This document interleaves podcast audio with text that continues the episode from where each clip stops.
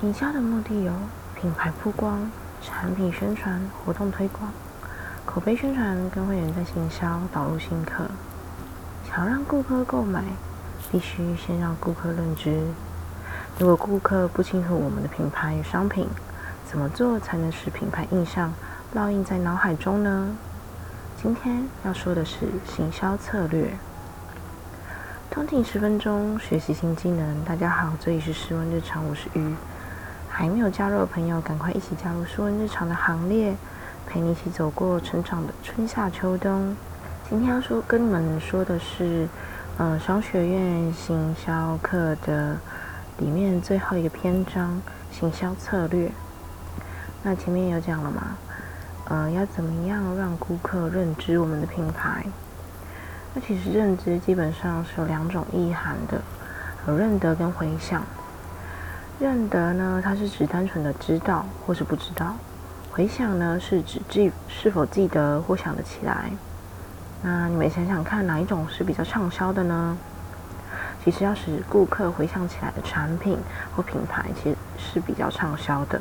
你在买一个东西，在比较的时候，心里就会知道说，哎，这个东西好像在某某品牌也有卖，它卖的好像比较好。那所以啊，就是会自己脑中会自己连接，那这样子，原来自己的产品就比较有竞争力，因为它打打在人心中的形象比较好。那怎么做呢？就是行销，行销到底有多重要？不行销自己去吸引别人去了解你，了解你这商品，对你有印象，是很难在这茫茫商品或是人海中脱颖而出的。所以行销是每一个人都要了解。你要行销你自己，行销你自己产出的作品，行销你设计出来的呃商品，还有嗯作文啊等等的。那要先拟策略之前呢，就要先评估自己，还有分析对手，从什么地方下手。这边行销策略其实有很多拟定的方式，我先跟大家介绍两种比较常见的：STP 跟三 C 分析。那其实还有一个叫四 P 跟七 P。那大家可以先去上网看看。其实行销人的这个网站，它讲述了蛮多跟行销的一些观念。那这本书我就先介绍里面说的简单的两种，因为我说这是入入门款的嘛。STP 就是企业在一定的市场区隔上面确定自己的市场目标市场，最好把产品或品牌定位在目标市场中的确定位置上。那三 C 分析，那就是他告诉你，你其实市场定位只有三个人：顾客、竞争对手，还有自家公司。分析其中各个的角色，过滤它的课题。那导出提供成功的要因，并从顾客角度来去比较竞争对手与自己，策划出对自己最良好的一个策略。那这边开始要讲行销策略步骤了。行销策略步骤有：选择媒体、表现形象、拟定公、拟定内容、行销活动、检讨效益。那从先选选择媒体开始说。选择顾客会接触的媒体，才能有效率的传达讯息。如果你想要表达你充满新的讯息给重要的人，就应该要放在他会看的东西上面，或是他会出现的场合。你不可能在告白的时候跑去这女生从来不会去的地方吧？所以呢，选择媒体就要符合天时地利人和，选择对的人，选择对的时机、对的地点才有用。是不是很像爱情呢？那第二个表现形象的部分有很多，有文字、语音，然后影片，然后还有图像。那商品它如果是越便宜的，它的决策速度其实是越快，那它在思考过程、在犹豫的过程也会比较短。那我们在广告里面提供的资讯量就需要比较少，所以相反的，只要越昂贵，这些东西就会变得资讯量就会需要很多。那大家常常说文案，文案，文案又是什么呢？文案呢是借由文字语句来表现商品的价值与讯息。那有些人会利用文案的方式去增加他自己关键字搜寻被热搜到的，嗯，就是机会。那宣传标语也是，嗯，里面很不可或缺的。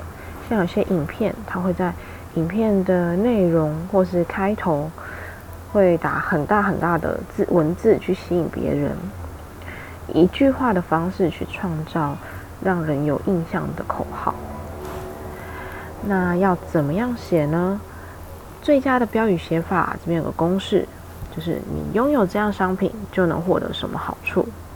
或是下一个最近很热门的话题，那或是有些人们其实常常对八卦有兴趣，你可以利用那种八卦特性去下它的标语，让它看起来更耸动，嗯，引人点进去。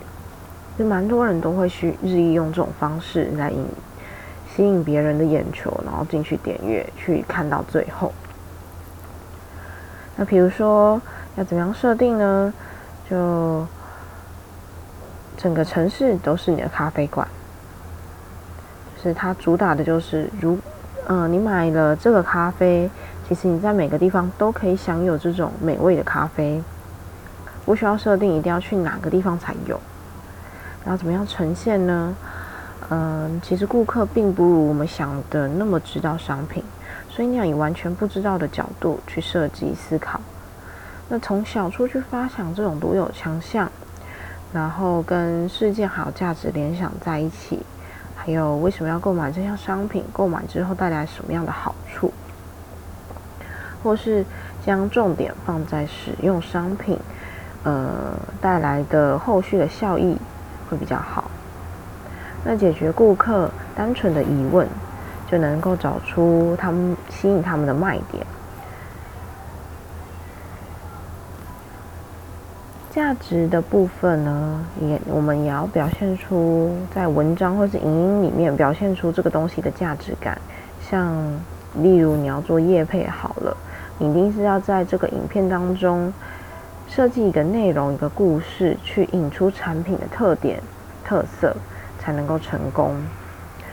最好呢，就是表现出眼睛看不到讯息，传递可触动顾客内心的讯息，比如说。假设手机很薄，那你要怎么样？你不可能，你只打手机很薄就不够的贴贴近人心，也不够，就是用它的使用者的角度去思考，就可以，你可以改写成可以一手掌握的手机。那这样子从第一人称的视角就可以比较。拟人化，或是站在他这边想，因为薄其实他的，呃，对他的影响力并没有像一手掌握这么样的深刻。随着行销知识的普及，已经由这种原本的机身薄提，就是提升自己的卖点，变成站在顾客立场来传达拥有这项商品可以获得什么样好处的卖家立场。那再来就是配置跟排版，配置跟排版呢，除了美观之外，还要够吸引人。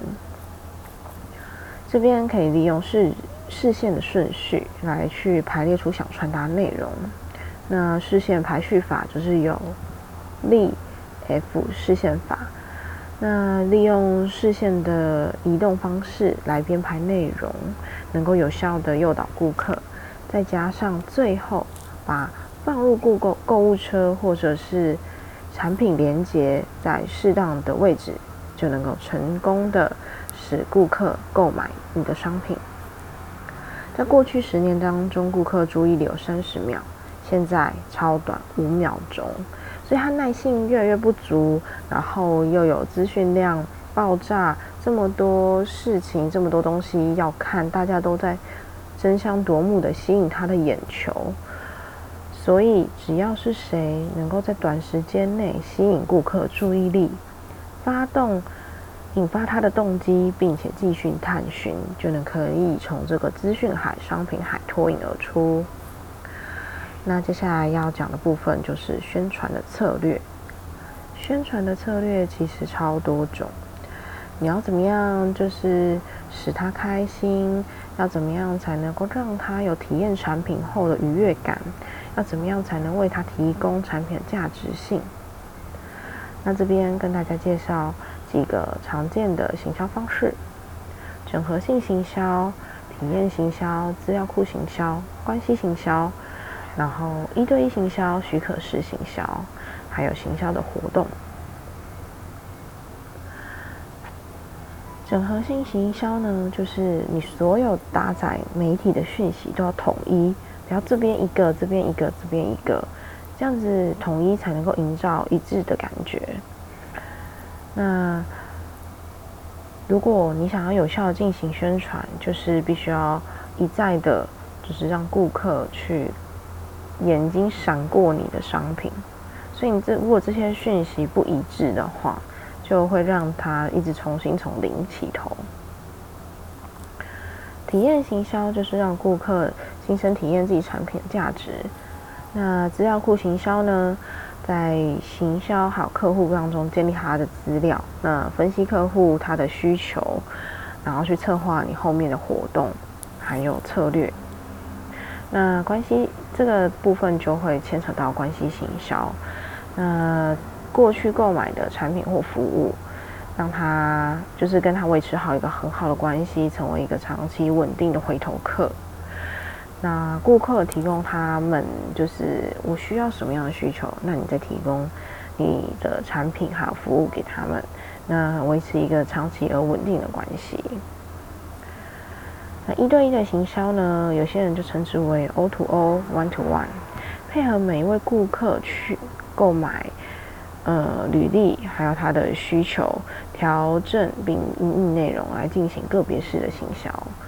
比如说个人化的广告，还有就是呃视觉停留的时间。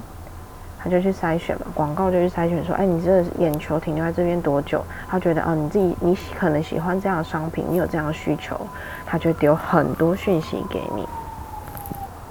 许可式行销呢，就是贩售商品让对方知道，借由就是他本来就喜欢你的东西，他想要得到第一手讯息，然后而采取行动。但是因为我们现在就是。嗯，email 也是算比较个人的东西，你一直随意丢垃圾信件，其实会有触发，而且有可能会让顾客找回想起来有反效果。那我们就是要先采取你愿不愿意收到讯息，然后他会去寄送，就是电子邮件。那我觉得就是许可式行销里面，就是呃电子邮件部分，他做最好就是成品。然后还有一些呃文案讲师，他们可能会寄一些对你来说有帮助的讯息。那然后还有最后再附上他们现在的活动，还有他们现在在推广东西。那你对他前面提供的资讯有兴趣，就会往下点阅。那行销活动呢，就是透过举办活动方式，让人接近的产品或服务，也能透过。这种方式拉近跟顾客距离，那有些产品不容易了解或者是不好体验的，也能够趁这一次活动来去让顾客知道这个产品所带来的感觉。那比较呃活动的一个举办方式呢，就是代言、发表活动，然后赞助活动、周年庆折扣还有优惠。那这边行销策略都已经讲完了，大家还有就是哪里觉得有兴趣的呢？欢迎留言告诉我们。那其实我对行销这部分就是还是一个新手。那我觉得这本书很适合新手关系，是因为它写的文字都很浅白。那也从最简单的行销方式开始说明。那要吸引顾客啊，让顾客的回流率比较好一点。就要找出关键的地方，提升自己在市场的定位，还有提升你对顾客的价值，组合多种对顾客就是最好的一个行销策略，才能成为独自的强项。很多次的刺激，很多次的刺激，然后刺激的强度越大，才能够引发顾客的回响。那如果喜欢这一季的说书内容，记得给我们五颗星。那也欢迎新朋友订阅我们的频道，追踪我们的官方官方 IG，搜寻 W A R M E D U P 就能看到全部的集数。那也欢迎语音信箱留言告诉我们你的想法哦。